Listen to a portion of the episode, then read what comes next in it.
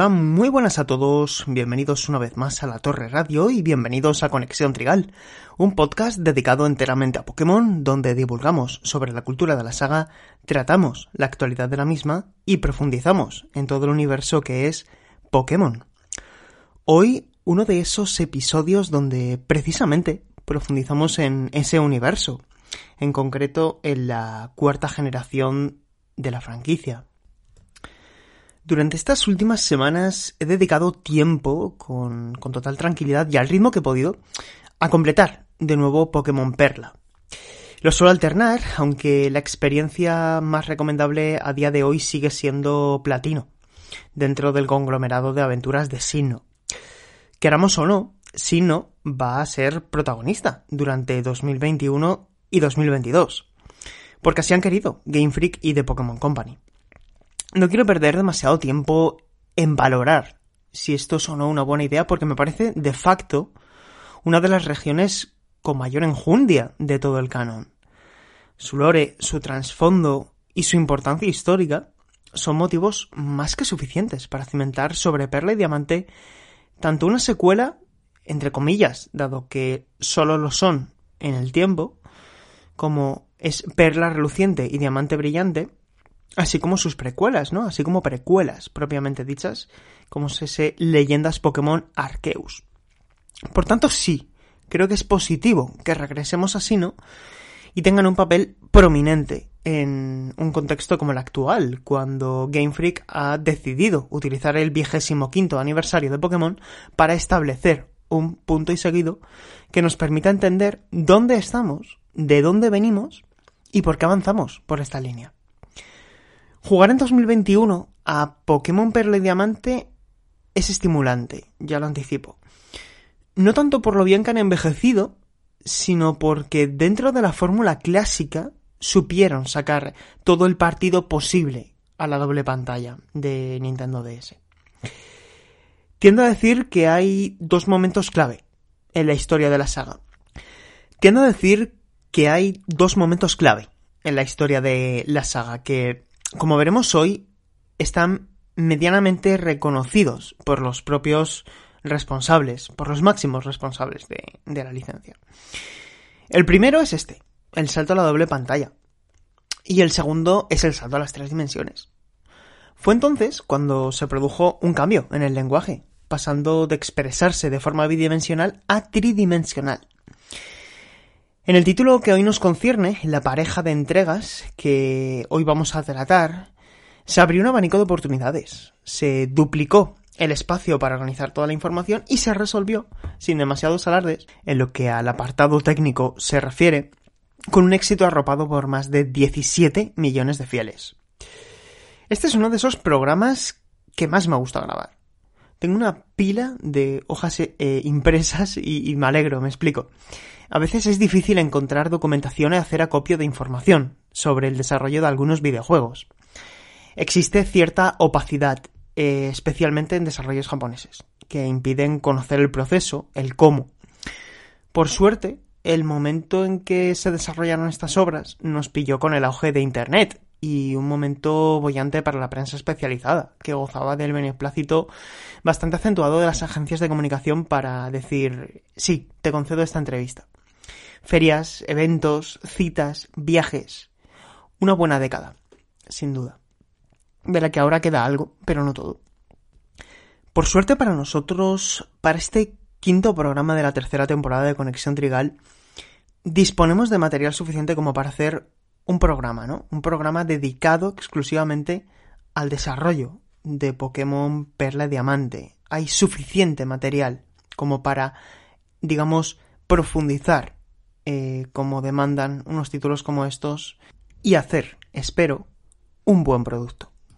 El programa que hicimos aquí en Conexión Trigal sobre cómo se desarrollaron Pokémon Blanco y Negro os gustó mucho, así que enmarquemos este quinto episodio de esta temporada como uno más dentro de esa serie, uno del que espero os sintáis cómodos y os despierte al menos la inquietud que a mí me genera saber el porqué de las cosas, comprender qué quería decir Game Freak cuando se referían a estas entregas como las definitivas hasta la fecha. Nos espera, por tanto, un viaje a través del desarrollo, desde que comenzaron a gestarse hasta que se pusieron a la venta. No es este un análisis de los juegos, de eso podemos hablar en otro momento, como también de su magnífica liga, de su compleja región, o ese primer acercamiento a la escena competitiva organizada. Mi intención es que tú, que jugaste a Pokémon Perla Diamante en su día, encuentres aquí algo interesante y ameno de escuchar. Que aprendas algo. Por otro lado, también me dirijo a ti, que quizá no jugaste a Pokémon Perla y Diamante, pero que ahora, tanto tiempo después, te ves con la curiosidad de jugar a finales de año a los remakes que saldrán a la venta eh, para Nintendo Switch y, si procede, hacer lo propio con las obras originales de Nintendo DS. Hecha esta introducción, eh, sin más dilación, gracias a todos por escuchar Conexión Trigal. Cogemos los billetes y viajamos a la región de Sino.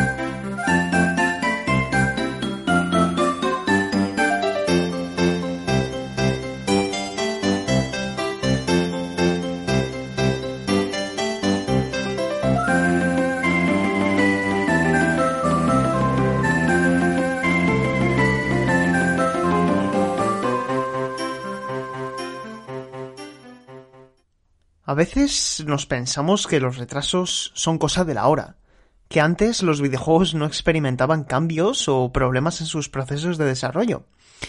Hay una cosa que es cierta, y es que ahora los blockbusters requieren de ciclos más amplios, hay más millones en juego y hay decenas de personas al mando de los proyectos. Pero también es cierto que antes los equipos no se componían de cientos de personas ni la tecnología es la actual. Digamos que hay cosas que han crecido de forma proporcional. Game Freak, a comienzos de los 2000, apenas tenía unos 70 o 60 trabajadores en comparación con los 143 de la actualidad en la Carrot Tower y la Kanda Square de Japón. Perla y Diamante fueron anunciados en octubre de 2004. En ese momento, Nintendo DS estaba a punto de llegar a las tiendas de Estados Unidos y saldría a la venta en diciembre de ese mismo año en Japón. Nosotros, en, Europa, tuvimos que esperar a marzo de 2005 para la primera portátil de doble pantalla de la generación Nintendo DS. Y como podéis imaginar, suceder a Game Boy Advance, una consola cuyos videojuegos más vendidos fueron Pokémon Rubí Zafiro, con 16,2 millones de copias, Pokémon Rojo Fuego y Verde Hoja, con 12, y Pokémon Esmeralda, con 7, es decir, un podio completo de Pokémon, iba a requerir de una palabra clave, Pokémon. Nintendo quería más de su gallina de los huevos de oro, así que hubo que empezar a explorar nuevas opciones mientras se gestaba a fuego lento lo que se convertiría en la cuarta generación de la serie. De ahí vinieron Pokémon Dash, Pokémon Ranger, y sí, yo también espero que vuelva algún día Pokémon Ranger de alguna manera, como sea, como sean capaces de hacerlo, pero que regrese. Pokémon Mundo Misterioso, Pokémon Conquest, Pokémon Link, esos proyectos que ahora ven la luz en dispositivos móviles, entonces se lanzaban en la plataforma reina, la portátil de Nintendo. Todo esto sin hablar de los spin-off de Wii. El caso es que en realidad todos esos proyectos giraban en torno a la idea de explotar la saga por más frentes, pero mirando siempre a la saga canónica. Había que hablar de Pokémon, como fuese. Nos tenemos que remontar a una conferencia de la propia Nintendo en la primera semana de octubre de 2004, a las puertas del estreno de Nintendo DS. Por un lado, Pokémon Dash, eh, un juego de carreras de Pokémon en vista isométrica donde se forzaba el control con el lápiz táctil. No podemos olvidar que Nintendo DS no fue solo una portátil de doble pantalla, sino que el equipo del entonces presidente Satoru Iwata también dio un golpe sobre la mesa y dijo vamos a tener una pantalla táctil. Como lo haría también Apple, por cierto, con un dispositivo revolucionario llamado iPhone. Tres nombres se anunciaron ese 7 de octubre de 2004. Pokémon Dash, Pokémon Diamante y Pokémon Perla. El primero para diciembre de 2004. Los otros dos para vete tú a saber cuándo, porque no dijeron fecha. Total, no había ninguna prisa. Japón estaba entretenida con el fenomenal Pokémon Esmeralda, lanzado en septiembre de 2004, mientras que en América lo recibirían en mayo de 2005 y nosotros, rezagados, tendríamos que esperar hasta octubre de 2005. Una barbaridad. La mente salía en joven, en resumen, en la tercera generación. No tuvimos ninguna novedad sobre estos títulos hasta el 12 de julio, en pleno verano. Yo recuerdo que entonces estaba en quinto o sexto de primaria y fue de hecho ese año el primero que tuvimos internet ADSL en, en mi casa, en casa de mis padres. IGN, uno de los medios de información sobre videojuegos más añejos y prestigiosos en Norteamérica, reportaba saber más acerca de estos títulos y confirmaron que el lanzamiento inicialmente planeado para 2005 se iba a prorrogar hasta 2006. Esto es lo que aseguró Saber IGN en su reporte periodístico. Y cito, Nintendo planea llevar la franquicia a un terreno completamente nuevo para el gran debut de Nintendo DS. Actualmente, los desarrolladores están decidiendo cómo comenzar su búsqueda, determinando la cantidad de Pokémon que deberían acompañarlo desde el principio. Y dicen incluso que los desarrolladores tuvieron en mente eh, durante esa primera etapa del desarrollo, elevar la cifra de Pokémon iniciales a 5. Ojo, esto es interesante. Se barajó la idea de incluir más de 3 starters. 5, media decena. Esto es algo que no hace falta que nadie nos diga que esa idea quedaría finalmente desechada, descartada. Siempre han sido 3, y salvo sorpresa parece que a medio plazo va a seguir siendo así en toda la serie principal, con la excepción lógicamente de Pokémon amarillo y Let's Go Pikachu Eevee. Eh, pero ahí no hay elección, claro, son, son esos y ya está, Pikachu o Eevee. Otro aspecto que confirmaron en GN es que no tendríamos más de 17 tipos, que la cuarta generación no tendría un eventual decimoctavo tipo. Para más señas, ese momento no se produciría hasta 2013 con Pokémon XY en Nintendo 3DS, lo que sería la sexta generación con, con el tipo HADA, ¿no? IGN adelantó también que querrían incluir conectividad Wi-Fi, esa novedad tan impresionante, y mencionaron por primera vez la existencia de una nueva experiencia que se basaría en la película de 2006, lo que luego se traduciría en Pokémon Ranger. La jugada les salió perfecta, eh, todo se ha dicho. Con 2006 como un año excepcional para la serie en la que iba a ser entonces su décimo aniversario, de 1996 a 2006, que es donde nos encontrábamos. El camino estaba trazado, pero Junichi Masuda, que se iba a encargar de dirigir estos proyectos, necesitaba tiempo por una voluntad ambiciosa, como veremos hoy, que no quería plantear revoluciones, sino la mejor versión posible de la idea que ya conocíamos.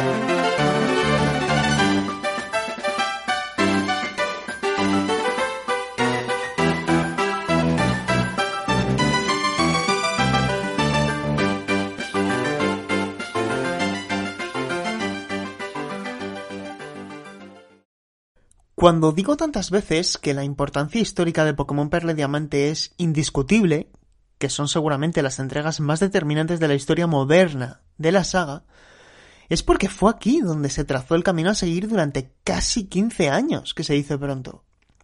Perla y Diamante iniciaron algo más que la cuarta generación. Fue la escuela de la doble pantalla, esa que de la que bebieron Pokémon Herdol y Soul Silver, Platino, los adorados negro y blanco, así como blanco 2 y negro 2, y también las entregas de Nintendo 3DS. Desde X e Y pasando por Rubio Omega y Zafiro Alpha, eh, Sol y Luna y Ultra Sol y Ultra Luna.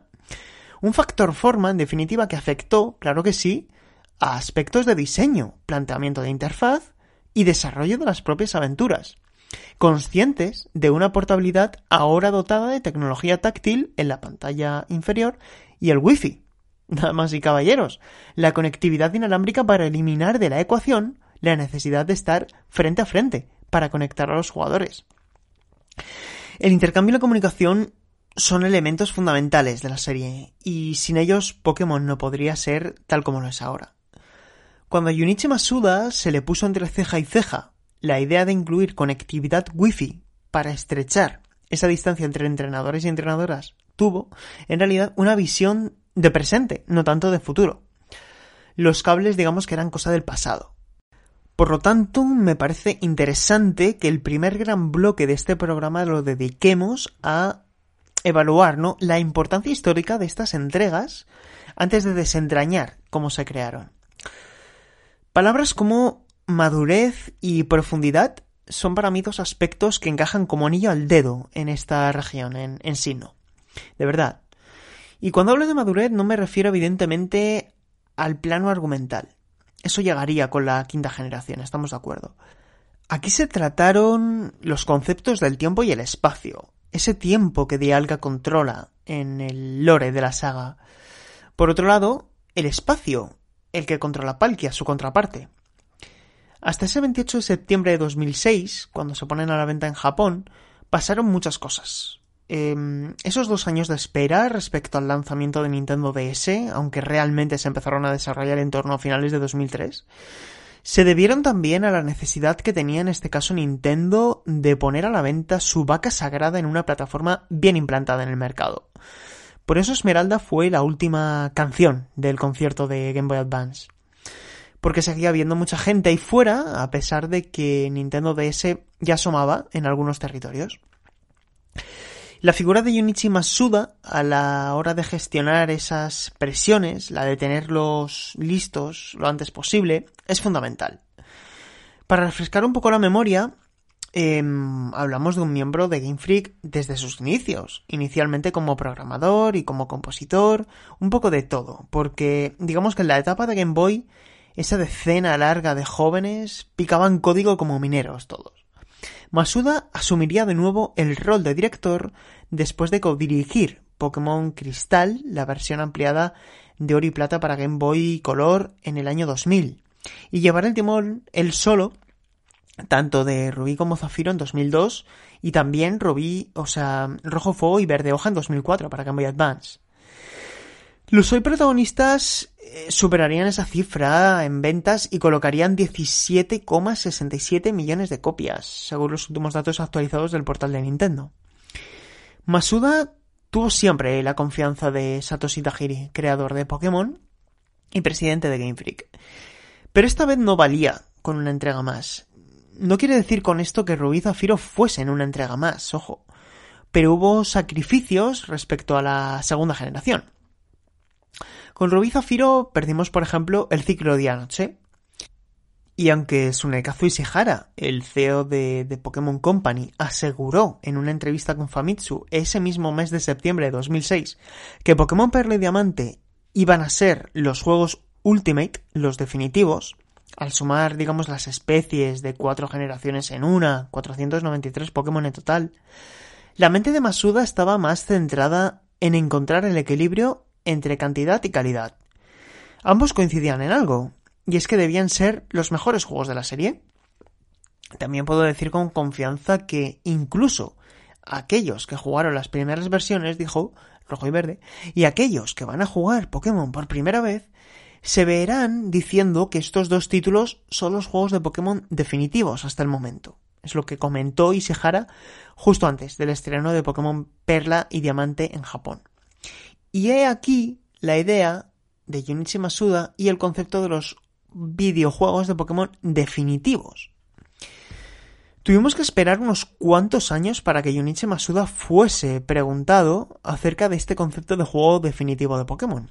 Nos tenemos que ir al año 2009, concretamente en el número 240 de la revista Nintendo Power, eh, con motivo del lanzamiento de Pokémon Platino, que es lo que sería más adelante la versión ampliada de, Perla y Diamante. Y dijo lo siguiente. Decidí que definitivo fuera la idea principal desde el principio, a la hora de encabezar el desarrollo de la cuarta generación, es lo que comentaba. El Masuda, el también compositor, en la práctica totalidad de entregas principales de la serie junto a su colega Goichi Nose y otra persona más que veremos más adelante en este programa. Y cito de nuevo. Me propuse la tarea de conseguir que fuesen los juegos de Pokémon definitivos y comencé a trabajar sobre esa idea al desarrollarlos. Cuando me pregunté a mí mismo qué era eso de Ultimate, me di cuenta de inmediato que quería mejorar el nivel de comunicación, que es un elemento vertebrador de los juegos de Pokémon. Y aquí digo yo, colección, intercambio, combate, digamos tres conceptos innegociables del ADN de Pokémon. Algo que dolía a Masuda en Rubí Zafiro fue que no podíamos intercambiar Pokémon con gente que iba más allá de nuestro entorno, bien fuese con cable link o con el conector inalámbrico incluido en rojo fuego y verde hoja.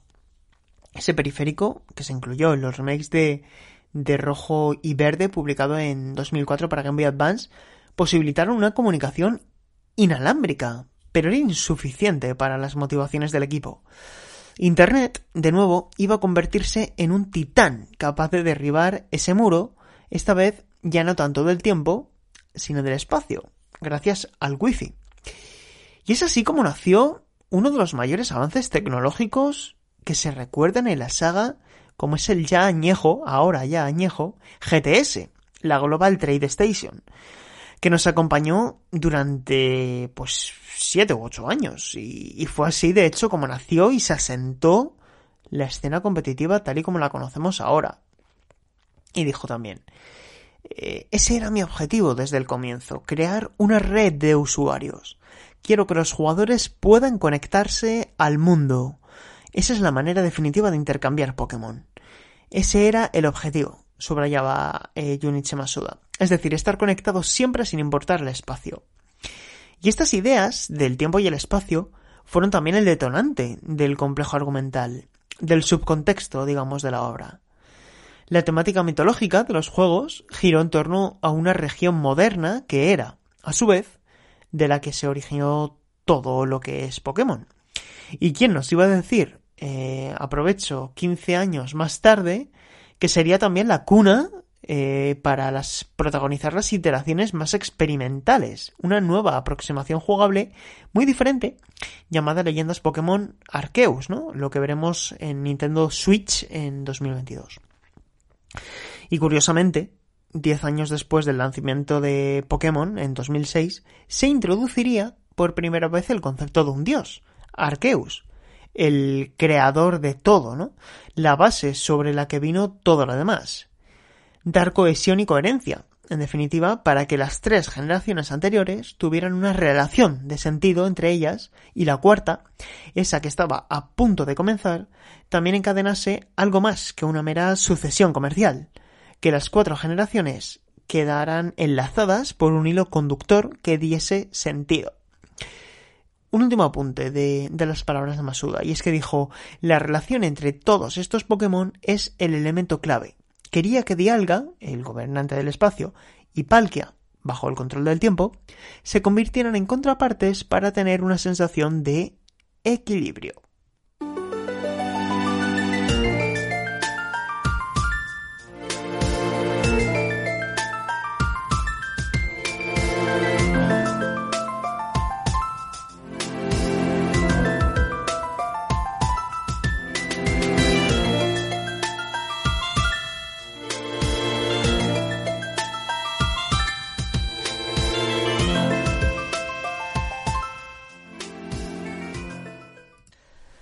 Venga, vamos a ir despacito que no tenemos prisa.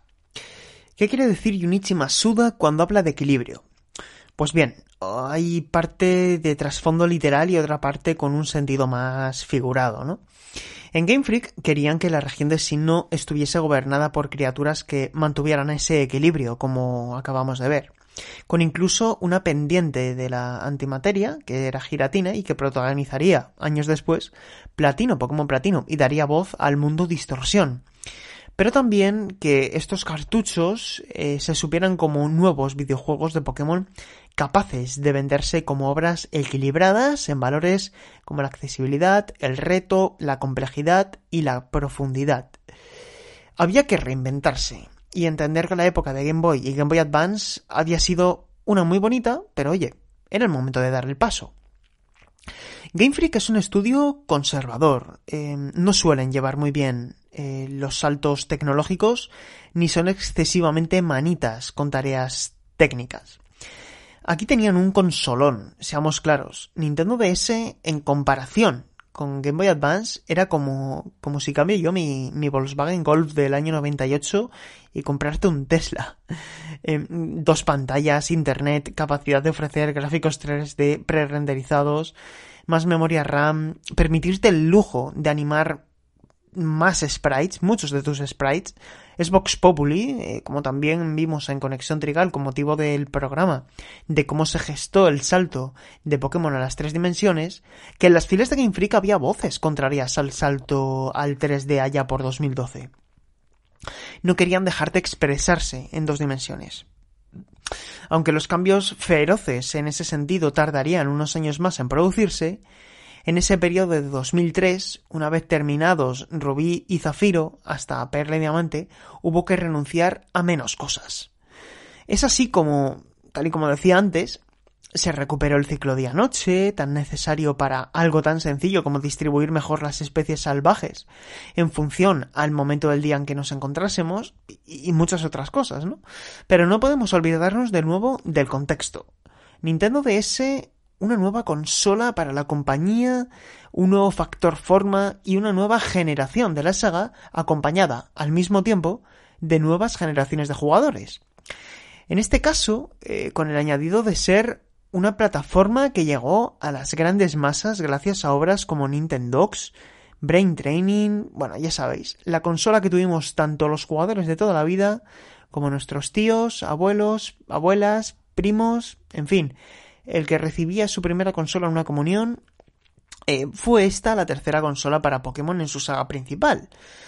Y fue también su tercer reinicio, ¿no? Y como suelen decir los anglosajones, debía llegar acompañado de su correspondiente soft reset. Un pequeño reinicio que se adaptase a los tiempos que tocaba vivir. Y esto no es algo malo, es simplemente tener una mentalidad en estado líquido, ¿no? Adaptarte al molde en el que te encuentras. Le pasó a otras muchas sagas, eh, que tuvieron que adoptar una serie de concesiones, como The Legend of Zelda con Phantom Glass y Spirit Tracks, sin permitir, por supuesto, que la saga, en este caso la de Pokémon, se desvirtuase y perdiese su esencia. Aquí los cambios fueron pocos, en realidad. De hecho, la adaptación respetó todo lo que veníamos aconteciendo desde los orígenes hasta el punto que la pantalla táctil únicamente tuvo un papel de gestión y de menús. La interfaz completamente libre en el panel superior, donde residía todo el gameplay. Entonces, el desafío de Masuda y su equipo pasó por ser conscientes de que esta iba a ser la primera experiencia Pokémon para mucha gente, pero también para la quincena larga de millones de Game Boy Advance que habían comprado Pokémon en, dicha consola. Y relató lo siguiente, Masuda, en, esa revista de, de Nintendo Power. Las cosas con las que los fanáticos ya están familiarizados pueden ser confusas para los nuevos usuarios, por lo que debemos asegurarnos de que el juego sea inclusivo para todos. Y aquí añado yo, creo que no soy muy osado si digo que Pokémon nunca ha tenido juegos difíciles. No ya ahora, donde por descontado son experiencias muy amigables, sino en el pasado. Em, son pocas las veces que nos hemos visto desafiados, sobre todo en relación con otras sagas de videojuegos. De hecho, hay parte de la personalidad de Masuda en estos juegos. Eh, reconoció en esa interesante entrevista que su objetivo nunca ha sido desarrollar videojuegos donde se tuercen las cosas y puedes llegar a disfrutar. Es un tipo súper tranquilo, eh, relajado, al que tanto su música como la dirección de sus obras, pues se desprende una intencionalidad que separa perfectamente los momentos de acción de los de tranquilidad.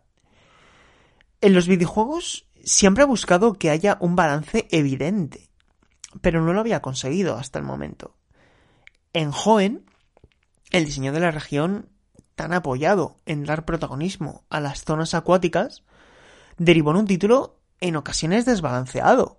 Porque si te armabas un buen equipo apoyado en Pokémon de buenos contra el agua, eh, había momentos donde la variedad de estrategias quedaba algo desempañada. En Perla y Diamante hubo un problema que espero veamos corregido en los remakes, y es que solo tuvimos dos Pokémon de tipo fuego en la aventura principal. Solo uno en entorno salvaje, que fue Ponita, ¿no? El otro era Chimchar, si es que lo escogías de inicial, claro.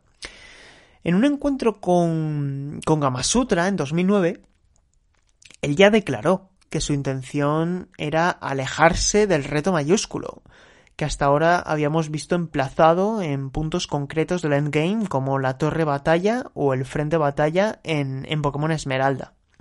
Y dijo, no me gusta cuando las cosas se vuelven demasiado complicadas. Y esto es algo que se tuvo en cuenta a la hora de diseñar la curva de dificultad de estas ediciones, donde por cierto, la Liga Pokémon es curiosamente una de las más desafiantes. Pero esta región fue también una de las que mejor te enseñaba cómo crecer como entrenador gracias al propio diseño de la aventura, que recurrió al backtracking, es decir, al volver sobre nuestros pasos en más de una ocasión. Buscar, digamos, la mejor combinación de tipos y explorar las nuevas líneas evolutivas. Encontrar Pokémon escondidos en zonas muy concretas de signo o hacer actividades. Es decir, se convirtieron por méritos propios en los juegos de Pokémon más completos hasta la fecha. Y eran también de los más desafiantes. Sin ser difíciles, sí fueron más difíciles que los que vinieron antes, con excepción, yo diría, de, de Pokémon Esmeralda. Viajamos ahora al número 215 de la revista Nintendo Power, cuando, cuando eh, en la anterior hablábamos de cuando se pusieron a la venta, eh, cuando se puso a la venta Pokémon Platino, y ahora vamos a hacer lo propio con esa entrevista que le hicieron al equipo de desarrollo cuando se pusieron a la venta Perla Diamante. Eh, ese número se llamó Pokémon Retrospective y fue publicado en mayo de 2007. Hablo siempre, en este caso, de la fecha de estreno en Occidente de los juegos. Y Masuda fue preguntado sobre si eran más fáciles que Rojo Fuego y Verde Hoja, o si eran por el contrario más difíciles. Eh, digamos que el entrevistador el periodista preguntó eso porque eran las últimas iteraciones eh, nuevas que habíamos tenido, ya que Pokémon Esmeralda no dejaba de ser una versión ampliada de Pokémon Rubí y Zafiro, aunque llegaron después que, que Rojo Fuego y Verde Hoja. Y dijo Junichi Masuda, que recuerdo también se encargó de dirigir Pokémon Rojo, Fuego y Verde Hoja.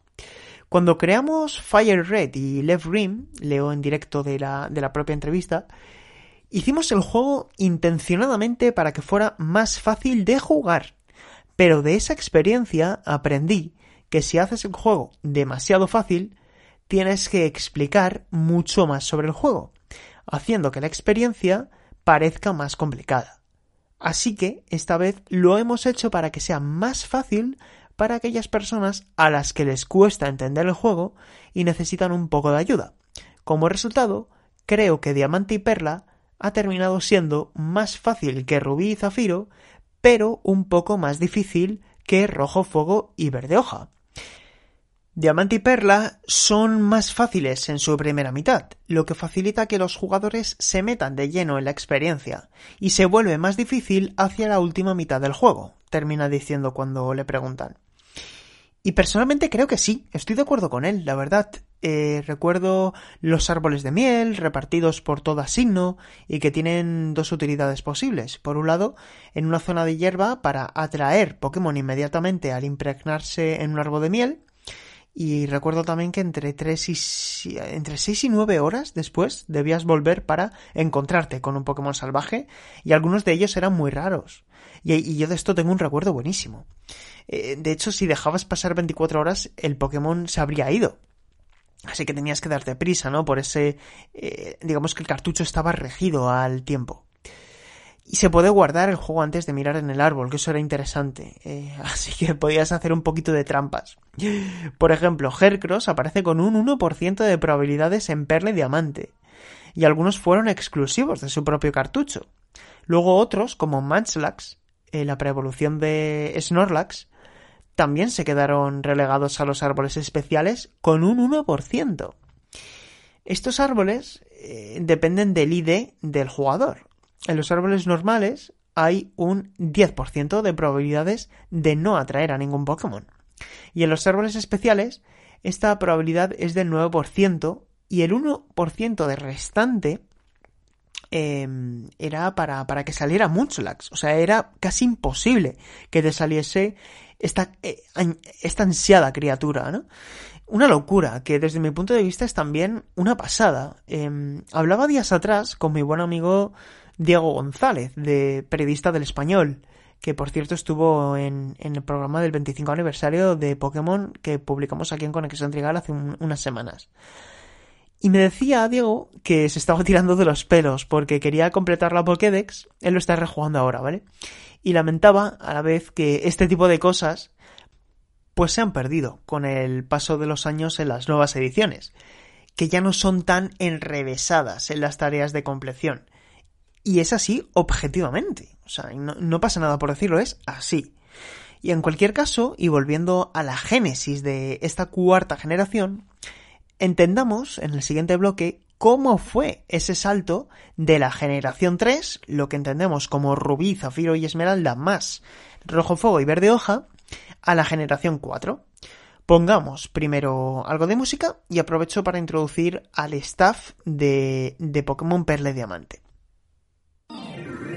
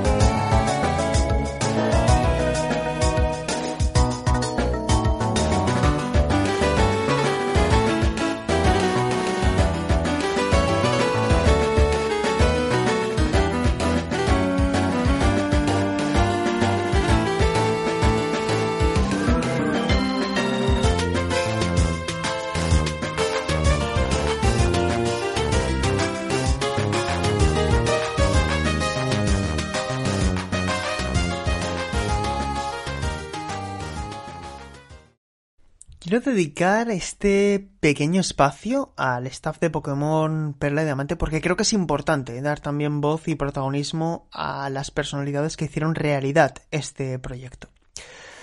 No voy a hacer aquí un repaso exhaustivo de las decenas de personas que formaron parte del título, pero sí me gustaría decir que el título, eh, que tanto Perla como Diamante fueron desarrollados con Junichi Masuda como director, Ken Sukimori de nuevo como director artístico y Shikaki Morimoto como director de, batalla. Es decir, nada cambió respecto a las generaciones anteriores en lo que son los principales eh, miembros del staff. Pero sí que hay un, hay un nombre que, quiero ensalzar, ¿no? Y es que eh, Goichi Nose, el compositor desde los inicios de la serie, concretamente desde Pokémon Pinball para, para Game Boy en, en 1999, para Game Boy Color, y que debutaría en la saga principal con Pokémon Oro y Plata, luego también estaría en Cristal, Rubí Zafiro, Rojo Fuego Verde Hoja, Pokémon Esmeralda, Drill Dozer, ese título experimental de Game Boy Advance de, eh, de Game Freak que no llegó a Europa.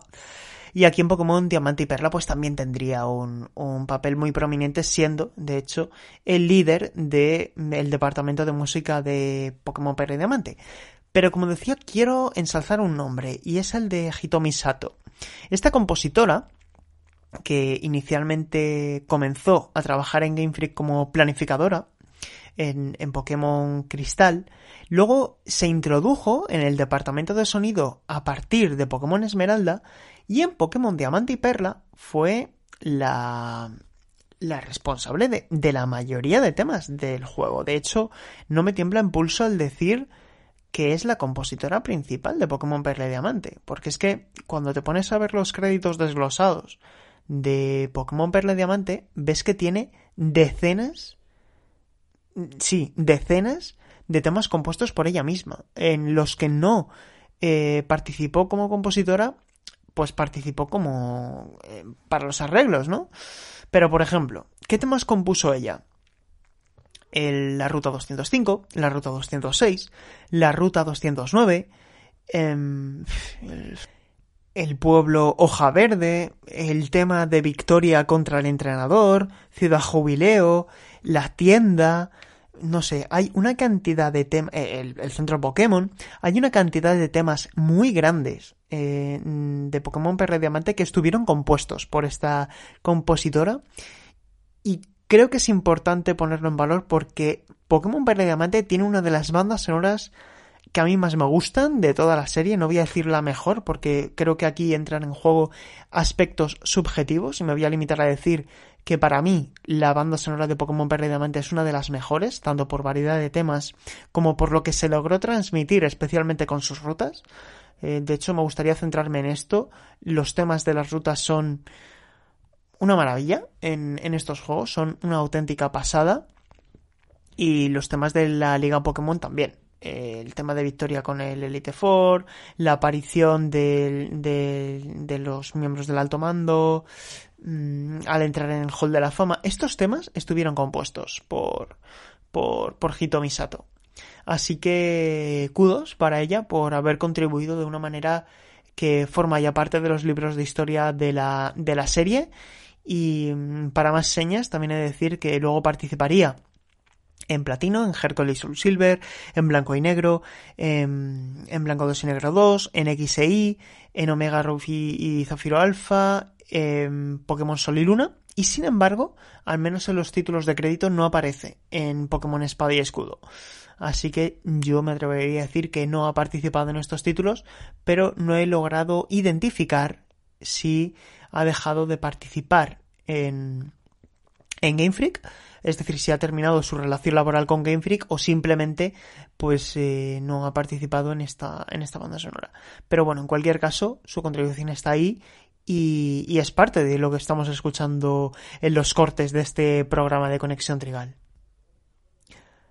Así que bueno, mm, podemos comenzar diciendo que si Rubí y Zafiro introdujeron las naturalezas y las habilidades, aquí la cifra se elevó en casi medio centenar más, con un total de 123 habilidades únicas para los Pokémon. A los amantes de la estrategia esto fue, creedme, un golpe de efecto que repercutió directamente en la escena competitiva. Estas características tienen un efecto pasivo directo en el combate o fuera de él, desde bajar el ataque del rival al entrar en combate, pasando por invocar una tormenta de nieve o infligir daño con tipos que no tiran efecto entre sí en condiciones normales. A colación de lo que digo están los movimientos, con 113 movimientos nuevos para elevar la cifra a 467. Es decir, este sistema de combate por turnos de Pokémon Perla y Diamante se iba a convertir de largo en el más divertido, el que invitaba más a la experimentación, y sobre todo en combates dobles donde la sinergia es fundamental. ¿Más novedades que nos ayudan a entender el concepto de juego definitivo de Masuda? Pues por ejemplo el regreso de las estaciones ahora también con atardecer y la medianoche, regidos al reloj interno de la consola que favorecieron al hecho de asentar la voluntad de dar sentido al mundo recreado. Hay criaturas que solo aparecen en estado salvaje dependiendo del momento del día, y por su parte, de entre los 107 nuevos Pokémon incluidos en la región de Sinnoh, en lo que es la Pokédex regional de Sinnoh, Algunos, como Magmortar o Electivire, eran evoluciones de especies procedentes de las generaciones anteriores. O también el mencionado Matchlax o Mr. Mime, Mime Jr., ¿no? Mime Jr. aparecieron como preevoluciones de Snorlax y Mr. Mime, respectivamente. Generaciones interconectadas, en definitiva. ¿Qué se consiguió con esto? Pues básicamente despertar el deseo de criar, la crianza. El gancho fue conseguir criaturas únicas, pero si a eso sumamos los movimientos huevo, habilidades únicas y la llegada del competitivo online, creo que no fuimos pocos los que ahora de verdad nos subimos a la bicicleta e hicimos cuádriceps como si no hubiese mañana. De aquí tengo anécdotas para llenar un disco duro. Recuerdo perfectísimamente hacer triquiñuelas para automatizar estos procesos en casa, siempre de forma fallida, por supuesto. Desde poner peso en la cruceta, que servía de poco porque te chocabas, a, simplemente hacer viajes de autobús de ida y vuelta para ir a natación, recuerdo, con la consola entre manos dando vueltas. Y si a eso sumamos las libretas de papel y boli calculando los EPS, que no los podías ver en esos momentos, en estos cartuchos, los valores de, esfuerzo, los EVs, eh, yendo a cuevas para derrotar a Zubat una detrás de otra hasta conseguir elevar esos puntos de esfuerzo deseados al máximo. En fin, una pasada, dicho sea de paso, que me alegro que ya no tengamos que estar así dependientes, pero que esa opacidad y esa ocultación de todo algoritmo era, pues sí, era un quebradero de cabeza que para nada eh, respetaba, dicho así, nuestro tiempo. Jugar a Pokémon a nivel competitivo ha sido siempre muy sacrificado. Requería de mucha paciencia, ganas y horas, horas, horas y más horas. Tuvo también un aspecto bonito asociado, que es lo que quiero decir, y es que mm, irrumpieron los foros. Es decir, al haber tantísimos interrogantes, tantas dudas, y al existir esa enorme diferencia en el tiempo desde el estreno de los juegos en Japón hasta que llegaban a Europa, sumado a la existencia ineludible en este relato, como fueron los cartuchos de piratería que jamás justificaré, sobre todo cuando alcanzas la edad adulta y, te debes a ti mismo el hecho de ser responsable con la industria que supuestamente amas, permitieron que algunos afortunados jugasen a los juegos japoneses muchos meses antes de su salida en España o donde fuese y por lo tanto pues había mucho flujo de información en internet, ¿no? De vamos a poder hacer todo esto, vamos a poder hacer todo esto otro. En fin, mmm, Suda quiso derribar la barrera del espacio con la llegada del online y lo consiguió no solo para echar partidas con tus colegas, sino también en la tarea estrictamente comunicativa. Se creó una comunidad Nacieron los fanarts a gran escala, los fanfics, que son historias o relatos inventados por la comunidad. Un gusto, sinceramente, lo recuerdo como una etapa con un recuerdo de verdad muchísimo cariño. Fue una etapa además muy sana, muy, muy sana. Y siento decirlo así, pero seguramente ahora mismo no se hubiera vivido de la misma manera, con la toxicidad que impera en las redes sociales que, conozco muy bien por mi trabajo. Y, así lo hemos visto con Espada y Escudo. Eran otros tiempos, en definitiva. Tuvo su, tuvo su magia en esos momentos, a pesar de la opacidad que existía en los juegos para conocer los IV, los EV, lo tosco que era hacer algunas tareas. Y luego, por otro lado, tenemos la escena competitiva, que empezaba a romper el cascarón en los años 2007 y 2008 y poco a poco los torneos oficiales organizados cobraron fuerza, tanto en Estados Unidos como en Europa, donde España tuvo su primer torneo nacional, eh, VGC, el Video Game Championship, en Madrid. Los ganadores y primeros clasificados de cada región viajarían a San Diego, California, en agosto de 2009, y los cartuchos de Perla y Diamante dejaron por lo tanto de ser una experiencia únicamente compartida con nuestro entorno para adoptar una posición global, la experiencia Pokémon ya no finalizaba en el punto de encuentro de tu barrio. De hecho, bueno, eh, en algún momento, algún día os contaré cuando participé en el Nacional de Madrid de 2011, de 2011, sí, y llegué bastante lejos, de hecho. Mm, vale, pues seguimos con otro valor diferencial para los cartuchos de perla diamante. La región. Sino, la región de Sino. Que por mucho que se integrasen novedades en materia jugable, la aventura tenía que basarse sobre un plano, sobre una carretera, unos cimientos. Y si no fue, en cierto sentido, espléndida. Y no me extraña, por lo tanto, que Leyendas Arceus em, haya optado por Sinnoh, porque es un territorio muy variado, con todo tipo de ecosistemas. Es muy equilibrada también. Y esto también entra en juego con lo que comentaba Masuda del videojuego equilibrado, ¿no? El equilibrio en general. No faltaba de nada, ni había nada en exceso. De entre todas las obras de Pokémon basadas, en, de obras canónicas, digo, en territorios japoneses, eh, Kanto, Yoto, Hoenn y también Sinnoh, esta última fue la más densa y rica en ecosistemas. Variedad de zonas, rutas, cuevas, lagos, bosques, riscos, escondrijos. Todo se sintió bien medido, con grandes personajes secundarios, algunos líderes de gimnasio para el recuerdo y una persona fundamental, que es Cynthia, que situó la figura femenina de la saga a otro nivel. Hubo un problema en estas entregas que tampoco podemos olvidar, y es cómo se interpretó el ritmo general de la aventura. Algo más lento y pausado de lo que había sido norma. De hecho, más adelante, cuando se desarrollaron Pokémon negro y blanco, Junichi Masuda explicó o dejó entrever que el diseño del mapa de Teselia, que es muy lineal, muy muy lineal, es imposible perderse, se debe a que mucha gente se perdió en signo. No sabían cómo avanzar. Hay varios puntos en estos juegos que si lo habéis jugado o si los tenéis pensado jugar lo vais a identificar, que es más fácil de lo normal perderse porque tienes que volver sobre tus pasos, porque tienes que hacer X cosa en ciudades que ya has visitado para poder avanzar, hay que hacer mucho uso de las MO, en fin, hay motivos para pensar que estos títulos son más complejos en su dibujo. Y, bueno, como digo, es cómo se interpretó el ritmo general de, de la aventura. Y con todo, con sus virtudes y defectos, Perry y Diamante sellaron con merecimiento el nombre de la serie abrazados a un éxito con un par de entregas que no revolucionaron la fórmula, pero que sí la perfeccionaron, dando lugar a un nuevo futuro que conoceríamos años después.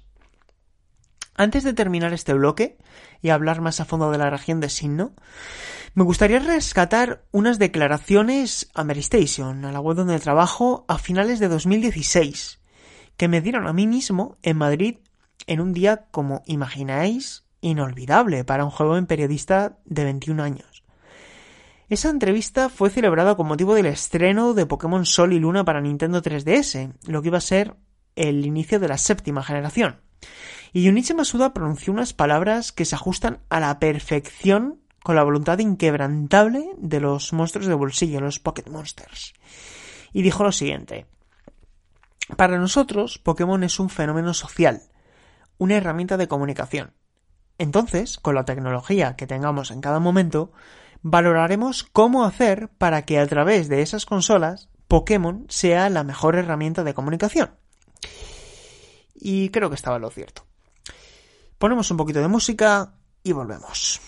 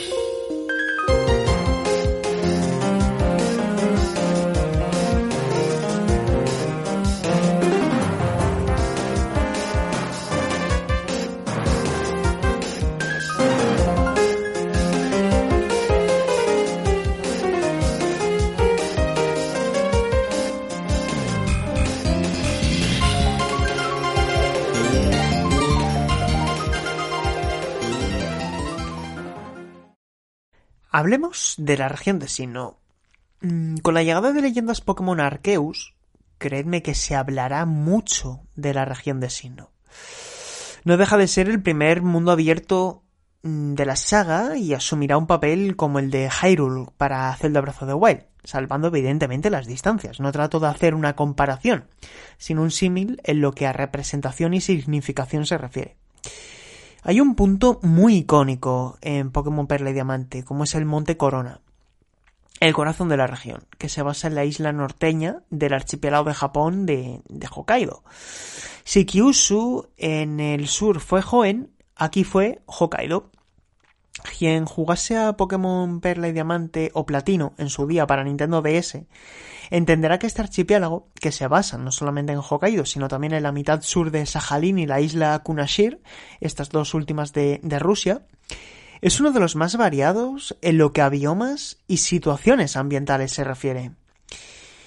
Después de tres generaciones, Game Freak decidió volcarse al máximo en su propósito por evolucionar todo lo posible, una idea ya conocida también por el mapeado. Quisieron dotar de más complejidad y trasfondo a la región. De hecho, eh, Sino, la palabra Sino, debe su origen etimológico a Sino, no lo sé pronunciar bien, viene en japonés, que significa misterio, por el alto volumen de enigmas a su alrededor. Asimismo, el Monte Corona, el Monte Coronet en inglés, un tipo de coronet quiere decir corona pequeña o corona heráldica, eh, y en japonés es el Monte Tengan, que significa corona celestial, guarda un gran parecido con el Monte Fuji, pero no se basa en el Monte Fuji. El Monte Fuji es el pico más alto de la isla japonesa de Honshu, la principal del archipiélago nipón, mientras que el Monte Corona está inspirado en la Ezo Mountain Chain, una cadena compuesta por cinco grandes montañas que son la Teshio, la Kitami, Ishikari, Yubari y Hidaka. Si hubiese que elegir una única montaña, se tiende a vincular al Monte Corona con el Monte Yotei, que es un volcán dormido en la zona oeste de Hokkaido, con un gran parecido, esta vez estético, al monte Fuji. Un detalle que no puede pasar desapercibido es que Hokkaido pasó a formar parte de Japón en el siglo XVIII, en el periodo mm, Edo.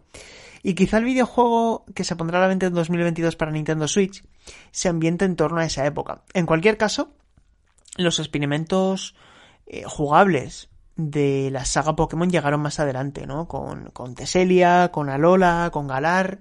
Sinnoh tenía la responsabilidad de mejorar lo visto en Hoenn en su planteamiento de diseño de escenario. De nuevo, el equilibrio. Sinnoh fue mm, un territorio cuya columna vertebral no es otra que el Monte Corona, la montaña más alta del mundo Pokémon y la montaña más alta de esta región una cordillera de gran longitud en el eje de ordenadas que separa la región de Signo en dos grandes mesetas, la meseta oeste y la meseta este. Por su longitud encaja, digamos, a la perfección, con su origen en la cadena de montañas Ezo. Y luego la leyenda canónica, que se narra en los videojuegos de, de Perle Diamante, explicita que se trata de la cadena de montañas más altas de todo el universo Pokémon, y es también la más compleja y enrevesada en su exploración. Fue a través de este monte, cuyo pico está a una altitud tal que queda completamente empañado por nieve, donde se originó este tremendo lugar de ocho pisos en tanto perla diamante como, como también en platino, con cinco rutas colindantes y que precisaba del uso de nada menos que 6 MO, 6 máquinas ocultas para explorarlo de arriba abajo. Y aquí de decir que a mí esto me parece una barbaridad, completamente innecesario e incluso desquiciante, porque como sabéis, las MO no son fáciles de olvidar.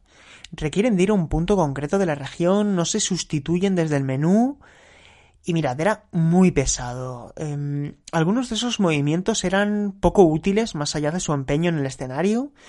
Nunca se sabía necesitado de tantos elementos de interacción con el escenario para llegar a la cima de un emplazamiento concreto de la saga. Era de verdad un poquito pesado. Y creo que esto donde mejor se ha hecho sin duda es en Pokémon Sol y Luna. Las entregas que tengo la sensación se ganarán el cariño de la gente con el paso de los años y que el odio inicial se terminará desvaneciendo. Juegos lineales, muchísimo, como también lo son blanco y negro, pero no me cansaré de defender las aventuras de Alola y lo bien que entendieron la idea de aportar detalles de calidad de vida. Uno de ellos fueron las monturas, que permitieron decir adiós, o mejor dicho, hasta nunca, a las MO, Pero bueno, eh, pasemos a los peligros y el magnetismo, algo que me encanta del Monte Corona, un territorio copado de leyendas. El Monte Corona es peligroso por definición, con una cantidad mm, considerable de especies diferentes de Pokémon, lo que nos obligaba a sumergirnos en su interior con un equipo versátil, con una buena combinación de tipos ante posibles debilidades y resistencias. Hay un elemento clave en este monte que no se explica del todo en perla, diamante y platino, y es el magnetismo. En el Monte Corona, como se explica en el anime con algo más de soporte gráfico, eh, está rodeado de un campo magnético especial capaz de producir el fenómeno de la evolución en diferentes especies de la Pokédex de, de signo. Y Game Freak introdujo estos fenómenos naturales para justificar la presencia de nuevas evoluciones en especies ya conocidas. En concreto, Magneton de la generación primera, Canto, y Nosepass de la tercera generación, Joven, que sorprendentemente recibieron una evolución natural en una región diferente a aquella en la que nacieron, de la que son originales. ¿Y qué pasaba? Pues que al subir de nivel a estas dos especies en el Monte Corona, evolucionaban a Magneton, el Pokémon imán, y a Probopass, el Pokémon Brújula, respectivamente. También incluso la entrega de Pokémon exploradores de, de Mundo Misterioso, eh, lejos del canon, donde el objeto roca sirve para evolucionar a sendas especies. Es decir, es una referencia que evidenció al mismo tiempo la importancia de la serie Mundo Misterioso en la génesis del universo que nos atañe, cuando los humanos todavía no existían como tal incluso también en Pokémon Go, con los llamados módulos Cebo.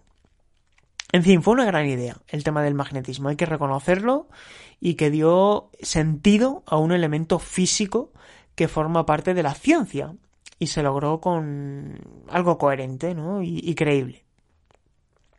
Este suceso sería el detonante una década después a la aparición de las formas regionales en Alola, la generación 7, y después también en Galar eh, como por ejemplo eh, Farfetch y Sirfetch, o los Sandrew de Alola, Bullpix de Alola, elementos que enriquecieron, en definitiva, el fenómeno de la evolución en Pokémon, gracias a esta cuarta generación. Y la ubicación de este monte ha provocado incluso que especies como Gastrodon y Xelos eh, cambiasen de color dependiendo del lado de la región del que vengan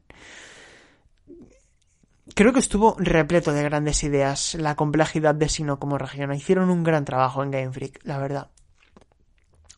Es inevitable que al mirar el Monte Corona nos fijamos en su pico más alto, que es la columna Lanza. Este lugar es el hogar de antiguas ruinas de la región, el lugar donde Dialga, protector del paso del tiempo, o Palkia, el protector del espacio, y Giratina, el protector del mundo de distorsión, lo que compone el trío del dragón, fueron creados por el dios del universo, que es eh, Arceus.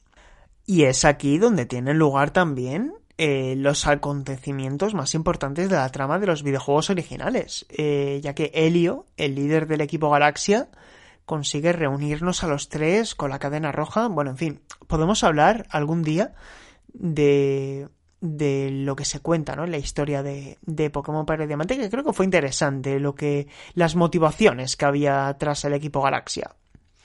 Hasta ahora, como veremos en Pokémon Diamante Brillante y Perla Reluciente, espero. En el Monte Corona cuenta con tres entradas, una en la ruta 7, otra en la ruta 211 y otra en la ruta 216 y también un total de seis pisos, más sus correspondientes sótano y pico.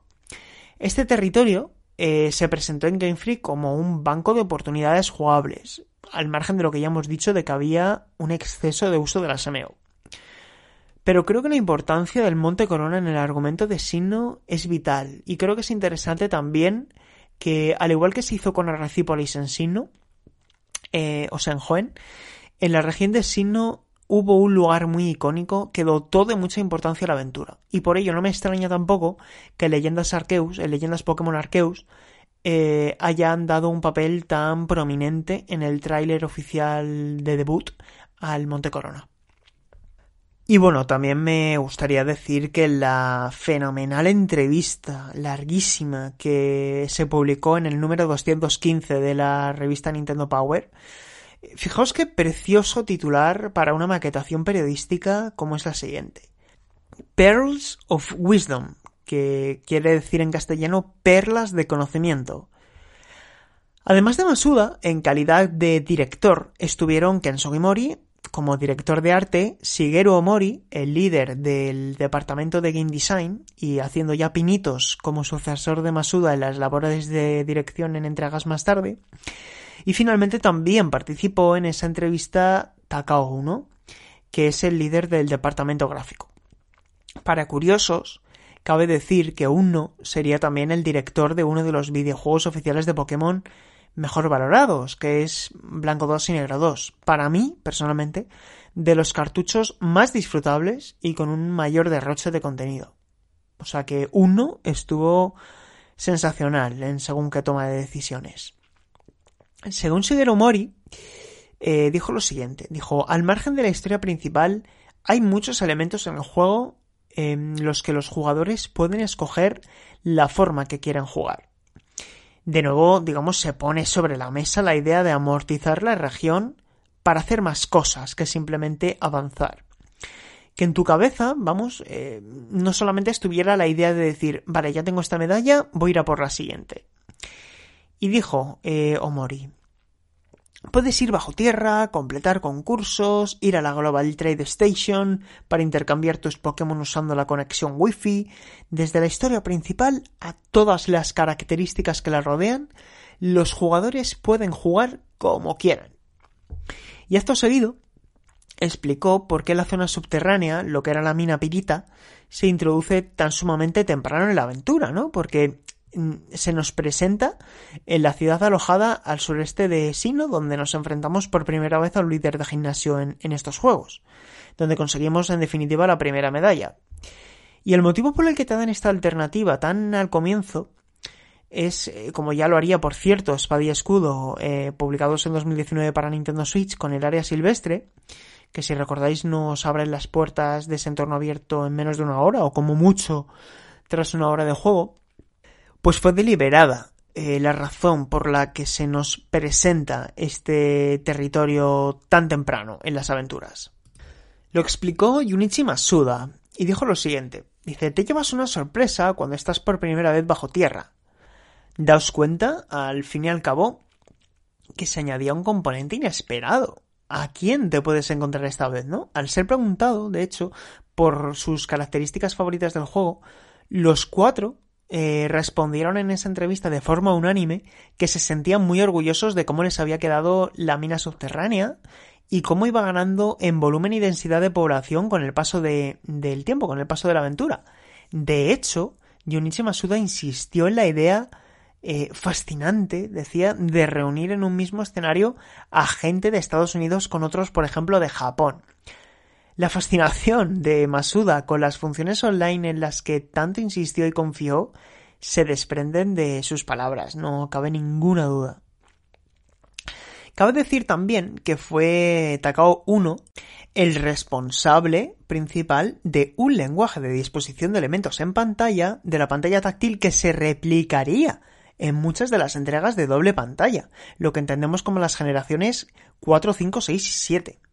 Y dijo lo siguiente, y esto, esto creo que es interesante. Dice, en las etapas iniciales del desarrollo estaba preocupado por lo diferente que se sentía la navegación respecto a los botones normales, y cómo se ensuciaba la pantalla con tanto uso. Y comenta que en la medida en que fue avanzando el desarrollo, decidieron cambiar la UI, la interfaz de usuario. De esto hablamos en profundidad de todo lo que es el diseño de de interfaz de toda la saga con, con, Juan Tejerina, director de la revista GTM, hace unos programas aquí en la tercera temporada de Conexión Trigal. Y gracias a ese cambio, donde el definitivo es el que ya conocemos, evidentemente, se aliviaron todos esos temores. ¿Y sabéis cómo lo hicieron? Ampliando el tamaño de los botones de la pantalla. Muy grandes, si os dais cuenta, son muy, muy grandes tanto en combate como en la selección de los cuatro movimientos, iconos del menú, todo grande, a lo grande. Aunque devorase mucho espacio y cupiese menos información, que quedaba dividida en páginas, digamos. ¿Y por qué? Seguro que todos convenimos en ello y que fue una, una buena decisión, sobre todo porque era una pantalla táctil resistiva, no era de, de tipo capacitiva, ¿no? Por el pulgar, el dedo pulgar, es decir, el uso de los dedos y no tanto el lápiz táctil. Hay juegos donde tenías una mano para la consola y otra para el lápiz táctil, muchos, eh, pero en Pokémon no podías estar así el 50% de, del tiempo porque iba a ser un engorro, ¿no? Y, y atacado uno se le ocurrió hacer las cosas fáciles. Botones grandes, botones en pantalla me refiero, grandes, iconos grandes para que no tengas que estar ahí con la uña larga, sino con el dedo, ¿no? Usar el pulgar, dice, terminó siendo en realidad más cómodo que los botones estándar. Quedé muy impresionado, dijo en, esta entrevista. Y por cierto, ahora que hablamos de el lápiz táctil, ni qué decir tiene lo cómodo que fue poder gestionar las cajas, ordenar y desplazar Pokémon en los menús con, el lápiz táctil. Era como, para entendernos, como si tuviéramos un ratón en un ordenador, ¿no? Eh, todo se hacía de una forma muy rápida, muy cómoda. En fin, creo que lo que es diseño de interfaz lo hicieron sencillo, legible y rápido. Muy, muy bien. Sinceramente, ¿eh?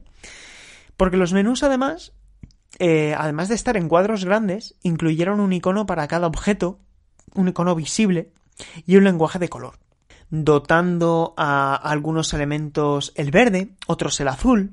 No sé, supongo que Juan, si estuviese aquí, podría dar más detalles sobre ese lenguaje cromático tan importante a la hora de diseñar interfaces de usuario y lo importantes que son al establecer unas nociones no verbales en nuestro cerebro. Cosas que van más allá de lo racional, ¿no? Si ves un ataque mm, coloreado de color azul, pues sabes que va a ser de tipo agua o de tipo volador, dependiendo de ese lenguaje cromático que se dotaba a muchos de esos elementos en pantalla. Es decir, simplemente lo entiendes. Vamos con el apartado estrictamente visual, el gráfico. No nos engañemos, ¿eh? Ni en la crítica actual de videojuegos debe basarse todo en como si fuese un manual de instrucciones, tipo sonido, gráficos, jugabilidad. Pero honestamente, creo que en un podcast de este tipo, cuanto más ordenadas las cosas, mejor su entendimiento. Así que os animo a que proyectéis en este caso en vuestra cabeza esos molinos de viento en 3D prerenderizado de cualquier ruta del juego y lo pongáis en perspectiva. Estamos en el año 2007. Nintendo DS. Una consola que nos estaba deleitando y que nos iba a deleitar con obras sensacionales como Hotel Dash Room 215, Mario Kart DS, The World Ends With You, o Kamiden, aunque este último llegaría en 2010, o Metroid Prime Hunters, que llegaría muy al comienzo de la etapa vital de la consola. Juegos que decías, madre del amor hermoso, ¿cómo es posible que Nintendo DS sea capaz de mover esto, no? Y fue así como llegaron Pokémon Perla y Diamante, que sin ser ni mucho menos referentes técnicos, sí fueron un salto respecto a lo que habíamos visto hasta ahora. La última entrega de referencia fue Esmeralda en 2005 para Game Boy Advance. Algunas secuencias, el opening, alguna que otra cinemática, pero la cuarta generación dio un paso notable hacia adelante y fue, desde mi punto de vista, la más bonita. Es decir, dentro de la era en dos dimensiones, Insisto que esto es algo estrictamente subjetivo. Para mí los videojuegos más bonitos de toda la serie en dos dimensiones son Pokémon Heart Gold y Soul Silver.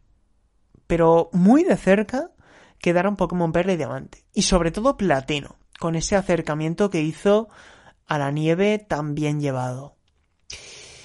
Hablamos de juegos con colores planos, siempre muy vivos. De forma que aunque la pantalla de Nintendo DS y Nintendo DS Lite, que eran los modelos disponibles en el mercado en aquel entonces, no tuvieran buena resolución, para más señas era 256 por 192 píxeles, con un aspect ratio de, de 4 tercios, pero se camufló muy bien con ese estilo, estilo, artístico, con sprites cabezones, donde se diferenciaba muy bien la información, y si os dais cuenta, algunos elementos estaban agrupados en un par de píxeles para aprovechar bien dicha relación de aspecto y esa resolución. Es decir, se buscó muy bien el pixel perfect. Por ejemplo, los ojos del protagonista, el color de la punta de un zapato, ese tipo de detalles que, insisto, eh, pues para mí, mm, cuando se hace bien, es arte, porque conviertes una desventaja en una virtud, en un apartado más del lenguaje artístico de una obra. ¿Tienes 192 píxeles? Vamos a aprovecharlos al máximo.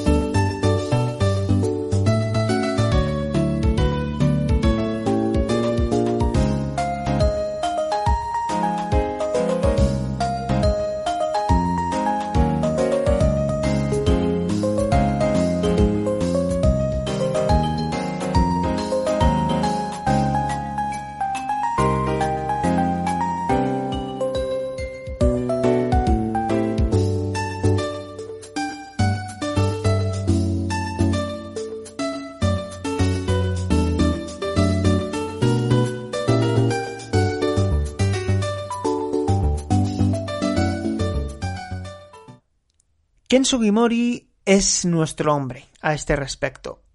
Director artístico desde la primera hasta la séptima generación, que recuerdo que en Pokémon Espada y Escudo, lo que sería el inicio de la octava, eh, fue James Turner, este artista británico que comenzó su andadura en la tercera generación con Genius Sonority para, para Pokémon Colosseum y Pokémon XD. Pero bueno, el papel de Ken Sugimori es fundamental. Eh, no solo se encargaba de dar color y forma a las ilustraciones de los personajes, escenas y artworks varios, sino también la identidad visual de las obras. En una entrevista previa al lanzamiento del juego, Ken Sugimori aseguró que, en vez de repensar la importancia del diseño visual, encaminaron ese estilo visual para que encajase con el gameplay. Y claro, ¿qué quiere decir Sugimori cuando pronunció estas palabras? Pues bueno, acompañado de Takao 1, eh, que conviene con su compañero en que aplicaron muchos cambios visuales respecto a la generación 3, comenzando por una cámara cenital que en esta ocasión tenía una inclinación suficiente como para que los elementos más altos evidenciasen esa altura respecto a la superficie, pero cree que el diseño visual general no había cambiado tanto, porque mientras desarrollaban el juego tenían siempre en mente la prioridad de que las imágenes en pantalla encajasen con el propósito del videojuego como, como juego, ¿no? Su jugabilidad. Es decir, que entendiésemos lo que se mostraba en cada momento en pantalla. Y Sugimori insiste en que siempre buscan un lenguaje sencillo para que los jugadores puedan diferenciar al entrenador del resto de personajes. Que la hierba alta eh, debe diferenciarse fácilmente del resto de partes del escenario, ¿no? Y sobre todo que ese estilo visual sea acorde a las capacidades del hardware. En este sentido, eh, personalmente opino como, como Sugimori. Y es que creo que la cuarta generación quedó todo de nuevo muy equilibrado. Sin embargo, la quinta generación fueron mucho más ambiciosos, es verdad, fueron mucho más ambiciosos en el plano técnico, con más animaciones, diseños de criaturas más complejos, edificios más altos, un 3D más acentuado, los puentes. Bueno, como ya vimos, ¿no? En el episodio de Conexión Trigal dedicado al desarrollo de la quinta generación. Y ahí se pasaron, ¿no? Eh, creo que quedó todo un poco pixelado, menos estético. Y aquí el apartado visual fue estético, fue sofisticado. Ken Sugimori asegura que, que Perla y Diamante se hizo, y aquí cito textualmente, pensando en que hay gente que va a comprar una Nintendo DS para este juego en concreto. Así que pensé en hacer la experiencia tan rica como fuese posible, pero sin arruinar las expectativas. Y creo que sí, fueron lo suficientemente modestos y lo suficientemente ambiciosos al mismo tiempo para que en 2007 esos juegos luciesen fenomenal en Nintendo DS, sobre todo en Nintendo DS Lite, que tenía mayor brillo en pantalla, ¿no? Mayor en volumen de nits. Y, y, también en 2021, porque tú te pones ahora mismo Pokémon Perla y Diamante o Platino y lucen fenomenal. Sinceramente, ¿eh? Y aquí me quedo de nuevo con una frase de Junichi Masuda, un Masuda al que, como suele ser habitual, dio en el centro de la diana, diciendo mucho con muy poco. Y dijo lo siguiente. En vez de decir la importancia del diseño visual, él se queda con el concepto de evolución del diseño visual, para hacer una mejor experiencia de juego. Es decir, él se quedó más con el concepto de evolución, también a nivel artístico, a nivel visual, y no una revolución, como en cierto sentido sí que veríamos de una manera más acentuada en la quinta generación con ese 2,5D y sobre todo en la sexta generación, en lo que sería la transición del 2D al 3D. Y un último punto, eh, creo que fundamental para entender esta cuarta generación, son los propios Pokémon. 107 mm, se introdujeron en Perla Diamante por encima, una cifra por encima de los 100 de Yoto, por debajo de los 151 de Kanto y también por debajo de los 134 de Joen. Una cifra, pues bueno, bien, estuvo bien, ¿no? Eh, que nos dejó a tres starters bastante queridos entre la comunidad, como son Chimchar, Piplup y, Tartwig, eh, de tipo fuego, agua y planta respectivamente. En general, tengo la sensación de que la generación de Sino, en lo que representación de criaturas se refiere, se queda en un punto neutro, eh, a mitad de tabla, ¿no os parece? A mí, de nuevo, hablo de forma subjetiva, esta oleada de criaturas me parece que no está a la altura de las que introdujo, por ejemplo, Joen en cuanto a, a, a cantidad de Pokémon excelsos, ¿no? Y tampoco Canto. Incluso os diría que tanto Kalos como Galar, la generación 6 y 8, me parece sensacional a nivel de diseño de criaturas. Y Sino me parece a mitad de tabla, honestamente, en este sentido. Competentes, con diseños que te quitan el hipo. Hay algunos muy buenos, como por ejemplo, pues que me viene a la cabeza, Garchomp, Lucario, Luxray, que me encanta, Roserate, Galade, Gliscor, Glaceon, que por cierto en esta generación tuvimos dos Evolutions eh, junto con, con Lithion, dos Noir, Mamoswine, eh, una pasada en muchos diseños, Electivire incluso, ¿no?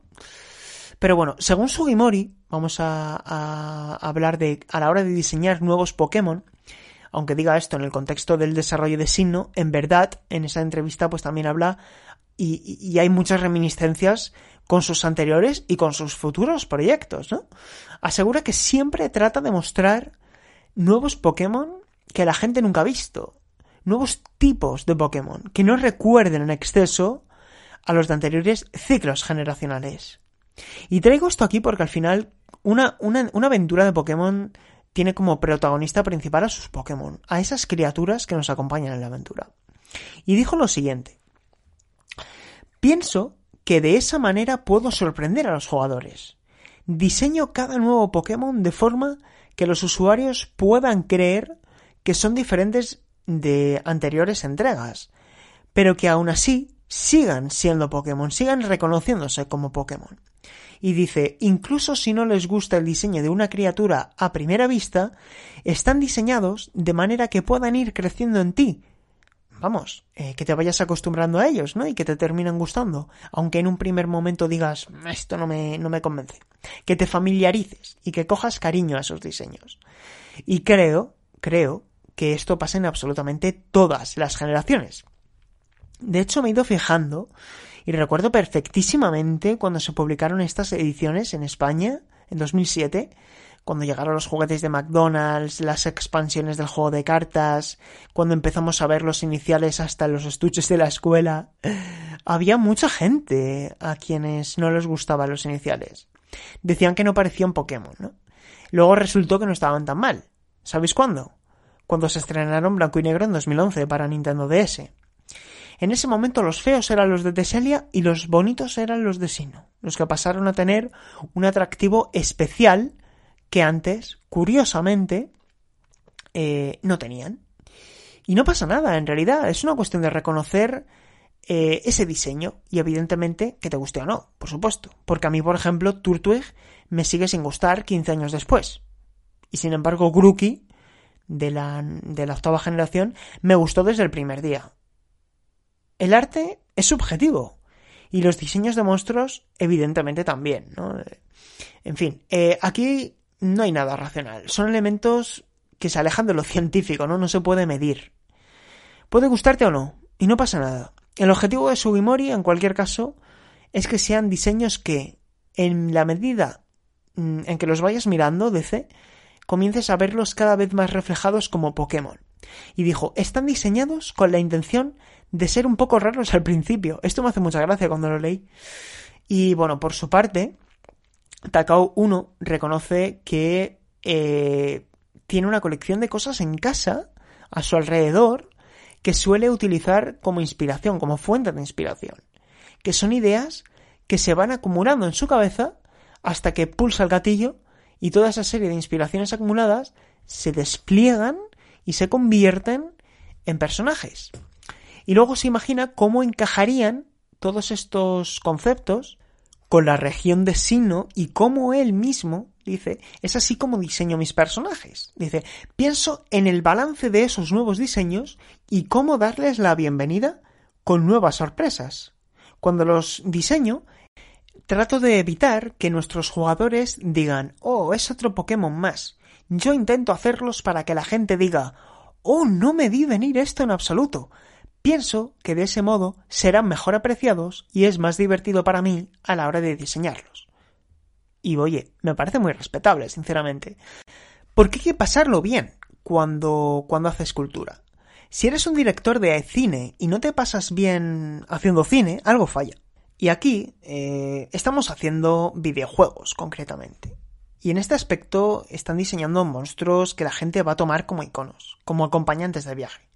Si no tienen gracia, si no desprenden un ápice de simpatía, y si los creadores buscan forzar una relación artificial entre ellos, mm, seguramente no funcione. Y seguramente sea por esto también, por lo que Pokémon ha triunfado. Me hace mucha gracia porque durante la producción de este programa, cuando fui a buscar eh, bibliografía de Takao 1 para comentaros em, qué criaturas creó específicamente Takao 1 para esta cuarta generación, em, el, líder, ¿no? Insisto, de este departamento, me topé de golpe con, con, un artículo escrito por mi en Station en septiembre de 2017. Y he de reconocer que no me acordaba para nada de este artículo. Hace casi cuatro años de eso y no me acordaba que dediqué un reportaje a la figura de Takao 1.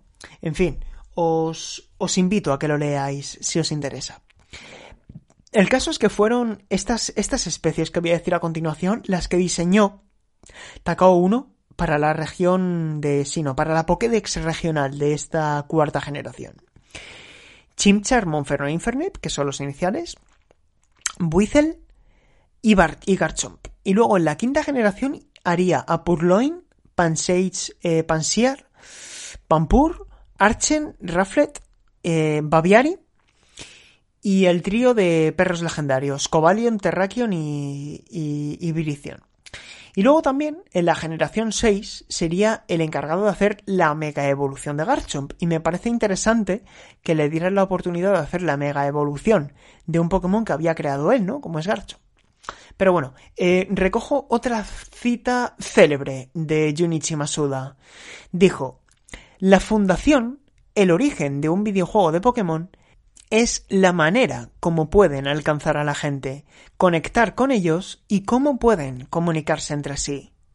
Y creo que hay poco, poco que añadir a esta filosofía, porque Pokémon Perla y Diamante lograron lo más difícil después de 10 años, y es seguir, continuar sintiéndose Pokémon, tanto para recién llegados como para los que llevábamos una década capturando criaturas. Y por cierto, como, como en toda pareja de entregas, en esta ocasión también hubo una serie de Pokémon rivales o contraparte generacional en cada cartucho. Cider en diamante, Pinsir en perla, Seal y Dwigon, eh, perdón, en diamante, Slowpoke y Slowbro en perla, Dialga, evidentemente en Pokémon diamante, Palkia en Pokémon perla, Salamence en perla, Tiranitar en diamante, y por eso Pokémon diamante es mejor que perla, amigos.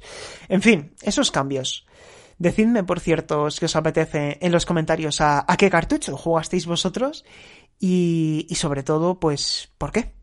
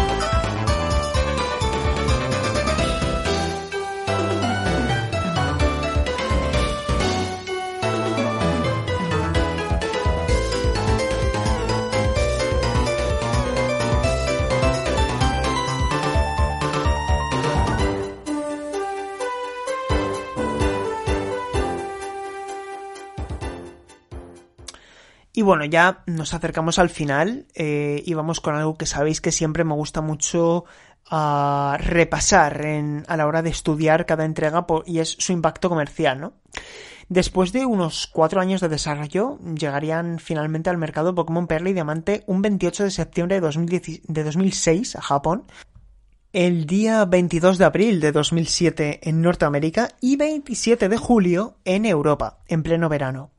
Esto es algo ahora daos cuenta, impensable por cómo se distribuyen las obras de alto presupuesto y la tendencia de los jugadores a ser más o menos propensos a la compra de videojuegos.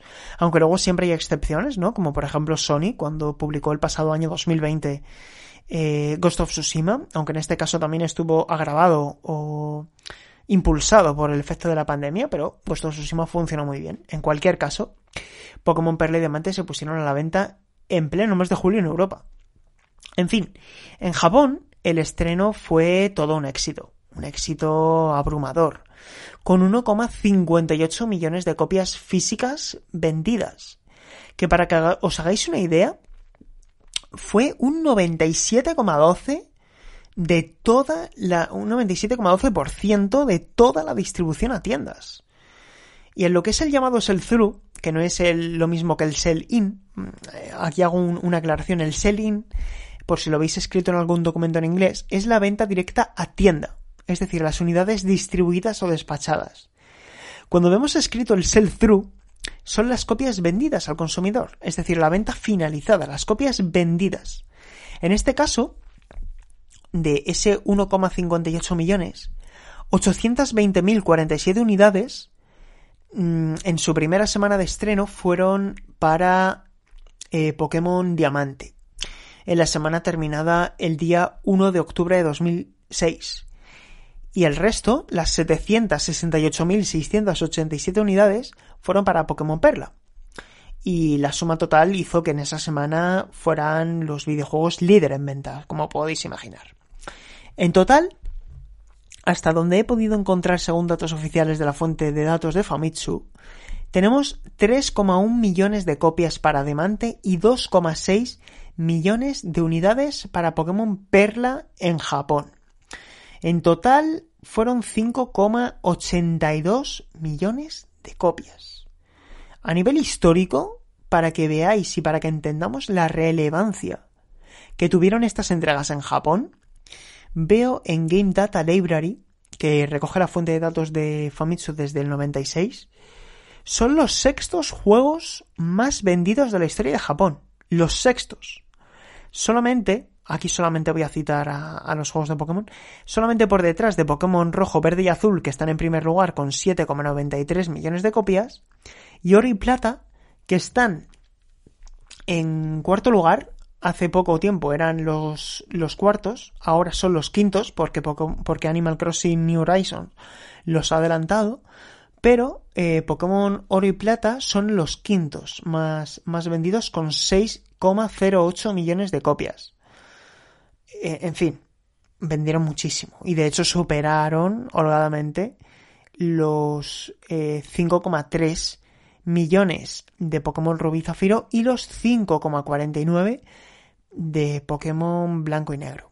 Así que digamos que la clasificación histórica tenemos la primera generación a nivel de ventas en Japón, luego la segunda, luego la cuarta, luego la quinta, luego la tercera y luego ya tenemos la sexta, Pokémon X y están los decimoquintos con 4,47 millones de copias en Japón a nivel histórico y Pokémon Espada y Escudo están en el puesto número 21 con 4,1 millones de copias. Están dentro del top, ¿no? Y luego ya por último, eh, porque aquí estaba hablando de Japón, a nivel histórico en Japón, en total, en, en todo el mundo, Pokémon Perla, Diamante y Platino sumaron en total 25,27 millones de copias, quedaron por detrás de... Mm, no, perdón, quedaron por delante de Pokémon Rubí, Zafiro y Esmeralda, y solamente Pokémon Perla y Diamante, que son los títulos que estamos tratando hoy, vendieron en total 17,67 millones de copias.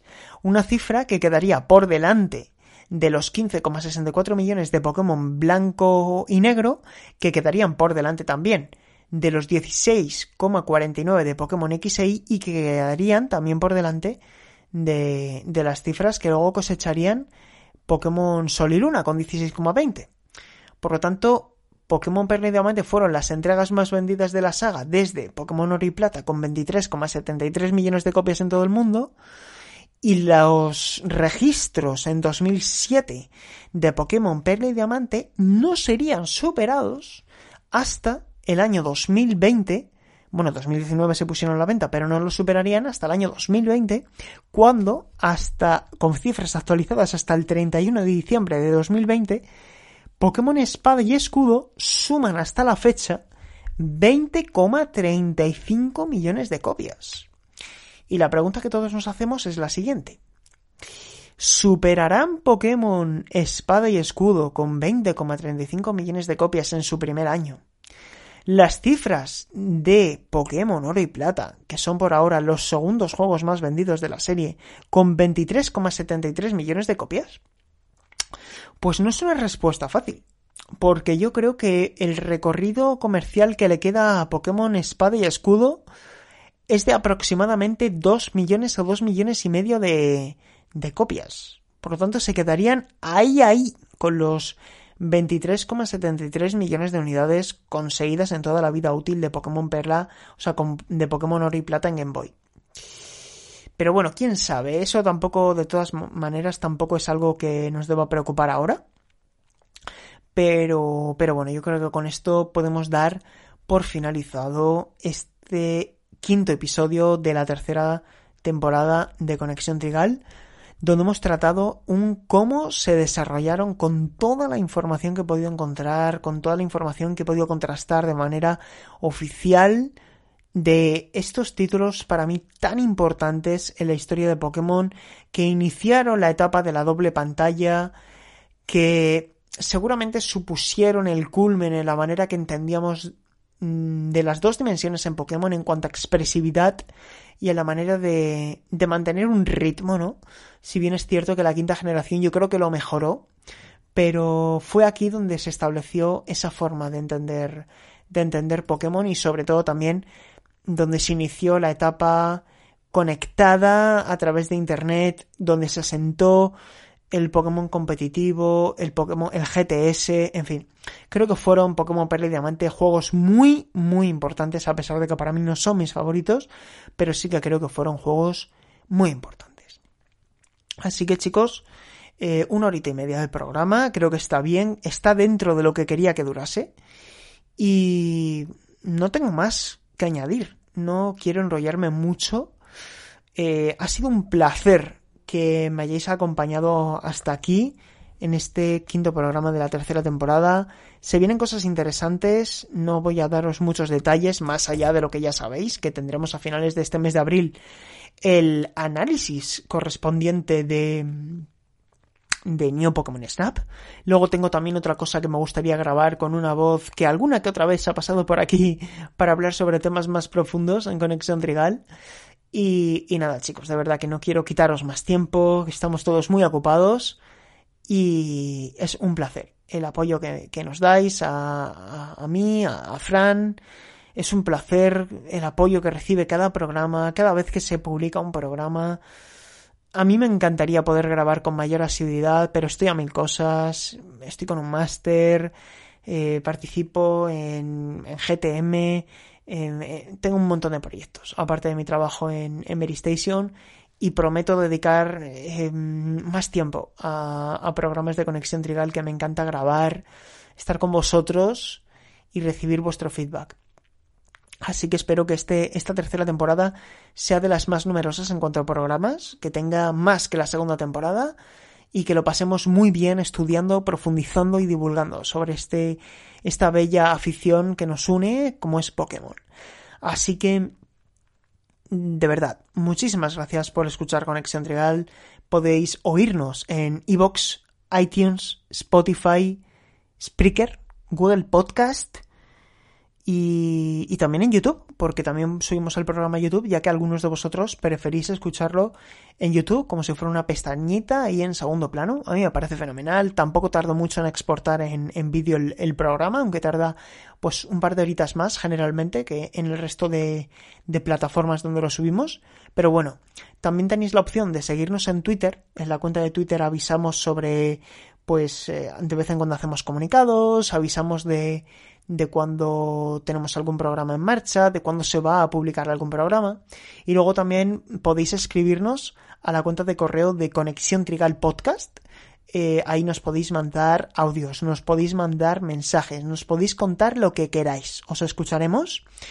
Y, y, cuando tengamos ya, estoy incluso por hacer algún programa dedicado a oyentes, de invitaros a que nos mandéis preguntas y responder preguntas, ¿no? Lo podremos hacer, por ejemplo, para el 50, el programa número 50. Bueno, ya, ya veremos cómo lo haremos, pero si hay suficiente volumen de preguntas, haremos un programa dedicado a preguntas y respuestas. Y bueno, que ya me voy quedando seco. Eh, voy cerrando por aquí. De verdad, un fuerte abrazo a todos. Mando muchísima, muchísima salud a todos y a todas. Em, que vuestra familia esté bien y que sobre todo nos espera a todos una buena primavera y mucha felicidad, que es lo más importante. Así que nada, un fuerte abrazo a todos. Gracias por escuchar Conexión Trigal. Nos escuchamos en la próxima. Chao, chao.